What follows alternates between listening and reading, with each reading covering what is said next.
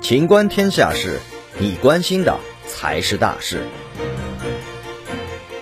近日，现实版樊胜美话题冲上热搜榜。据报道，女孩小蒋出生于一九九六年，二零一六年四月来到杭州一家互联网公司任职。由于工作能力强，每月工资有一万多。前不久，公司还交给他一个新项目，希望提拔他。虽然收入不错，但认识小蒋三年半的好友称，从二零一九年年底开始，小蒋多次抱怨父母不停要钱给自己带来的压力，并透露自己从小被父母轻视。这些说法可以从小蒋微博晒出的聊天截图中找到证据。也是从这段时间开始，小蒋从乐观开朗的性格变得抑郁。甚至产生了自杀的倾向。二零二零年八到十月，他有过两次自杀未遂的经历。看到女儿的微博和聊天记录，小蒋父母坚称自己对女儿的心理状态并不知情，还说家人关系一直很和睦。但在小蒋妈妈和小蒋弟弟的聊天记录中，可以明显看到，他妈妈对女儿此前自杀的情况是知情的。更奇葩的是，这对父母居然不知道女儿的具体工作，也不知道女儿的单位在哪儿，只知道女儿每个月能赚一万多块钱，还是全公司工资最高的。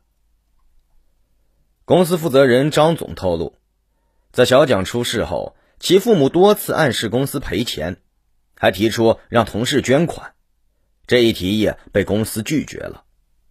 但出于人道主义，公司给了六万元的抚恤金。但没想到，才过了三天，小蒋的父母反悔了，又找上门来，要求公司再补偿三十五万，加上之前的六万，一共四十一万。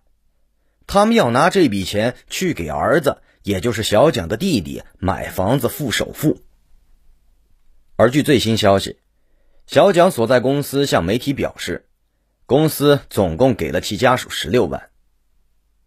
这位女生的不幸遭遇和其原生家庭的冷漠，令不少网友直呼：“这简直就是现实版的樊胜美。”面对镜头，家属声嘶力竭的喊道：“一条生命就值六万块钱吗？”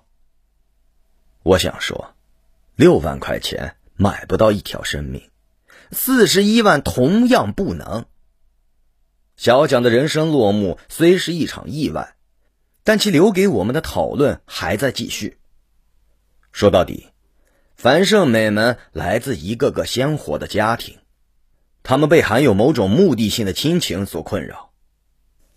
为人父母，与其关注孩子收入有多高，不如关注一下孩子工作顺利不顺利、开心不开心、身体啊能不能吃得消。多倾听，多理解。多关注孩子的情绪变化，这样才能帮助他们走出人生的滩涂，度过一道道难关。面对一些悲剧，我们更需要多一些反省和反思。审判人性的同时，更要审视内心。本期节目到此结束，欢迎继续收听《秦观天下事》。